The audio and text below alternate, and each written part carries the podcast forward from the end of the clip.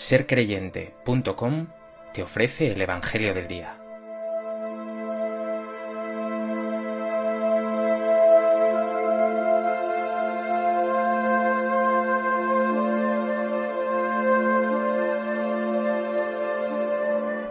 Del Evangelio de Mateo. En aquel tiempo los once discípulos se fueron a Galilea, al monte que Jesús les había indicado. Al verlo, ellos se postraron, pero algunos dudaron. Acercándose a ellos, Jesús les dijo, Se me ha dado todo poder en el cielo y en la tierra. Id pues y haced discípulos a todos los pueblos, bautizándolos en el nombre del Padre y del Hijo y del Espíritu Santo, enseñándoles a guardar todo lo que os he mandado. Y sabed que yo estoy con vosotros todos los días hasta el fin de los tiempos.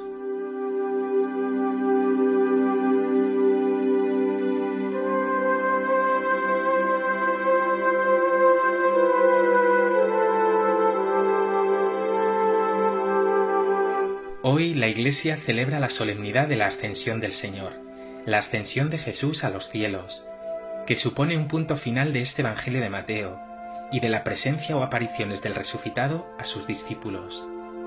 Pero la ascensión no puede entenderse como un episodio aislado de la resurrección. En realidad, las celebraciones de la resurrección, la ascensión y Pentecostés, aunque aparecen separados en el tiempo, tienen una grandísima unidad forman parte de un único misterio, el misterio pascual, el misterio de la muerte y resurrección de Jesús.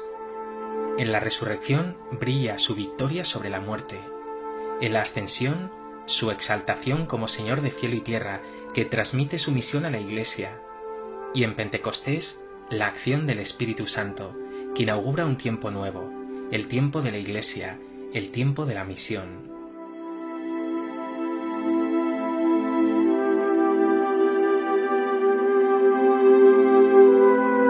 Propósito de este texto del Evangelio de Mateo y de esta solemnidad de la Ascensión, me gustaría compartir contigo tres reflexiones. En primer lugar, hoy celebramos que Jesús asciende al cielo. Celebramos que Jesús, el Hijo de Dios, aquel que pasó por el mundo haciendo el bien y que fue injustamente condenado y crucificado, ha resucitado. Ha sido exaltado, glorificado. Vive junto a Dios lleno de poder Así lo dice Jesús hoy, se me ha dado todo poder en el cielo y en la tierra. Pero quiero resaltar dos cosas. Una, que su señorío no es un señorío regio, imponente, atronador, sino liberador. Desde el cielo, por su Santo Espíritu, que inspira y mueve a los creyentes, ejerce ese señorío salvador.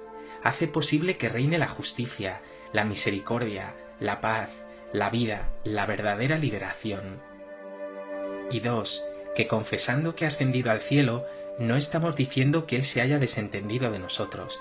Al contrario, está aún más activo desde el cielo, desde donde puede hacerse presente en todo corazón, en cada gesto bueno. Pero pregúntate ahora, ¿cómo vives tú tu vida, incluso la autoridad? ¿Lo haces desde la tiranía y la soberbia?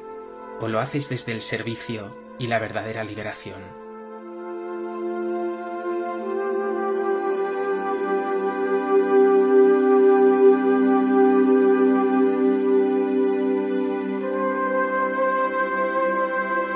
En segundo lugar, el texto del Evangelio de hoy contiene una profunda llamada de Jesús a nosotros.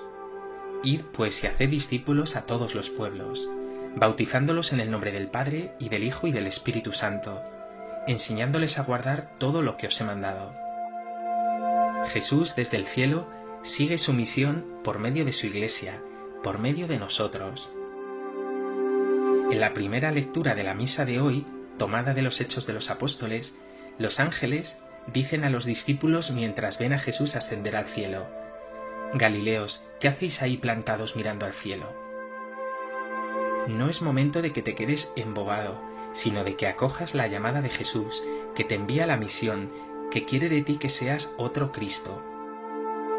Una misión de anuncio de la buena noticia, de evangelización, que implica anunciar de palabra, enseñar, también celebrar los sacramentos, pero al mismo tiempo, como Jesús, consolar, sanar, sembrar justicia y paz, y para la que cuentas con toda la autoridad, la misma autoridad y poder de Dios, como dice Jesús, en el nombre del Padre y del Hijo y del Espíritu.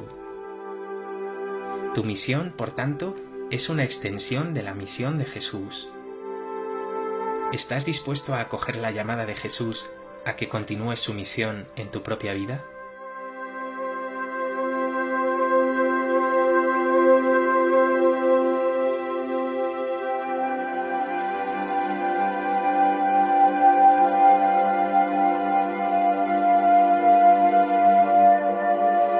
En tercer lugar, esta misión encomendada por Jesús es tan enorme, tan grande, y nuestra voluntad y fuerzas tan pobres, que Jesús nos dice, Sabed que yo estoy con vosotros todos los días hasta el final de los tiempos. Convéncete, no estás solo. Jesús, tras su ascensión, no se ha marchado, permanece a tu lado, invisible, pero real, vivo y operante como nunca. Y lo hace a través de su iglesia, de la comunidad, pero también de su palabra, de los sacramentos, del servicio a los pobres. Jesús está presente a través de ti. Y nunca te dejará solo. Está a tu lado siempre, sosteniéndote, alentándote, enviándote. ¿Sientes su presencia? ¿Sientes que Él está ahí a tu lado?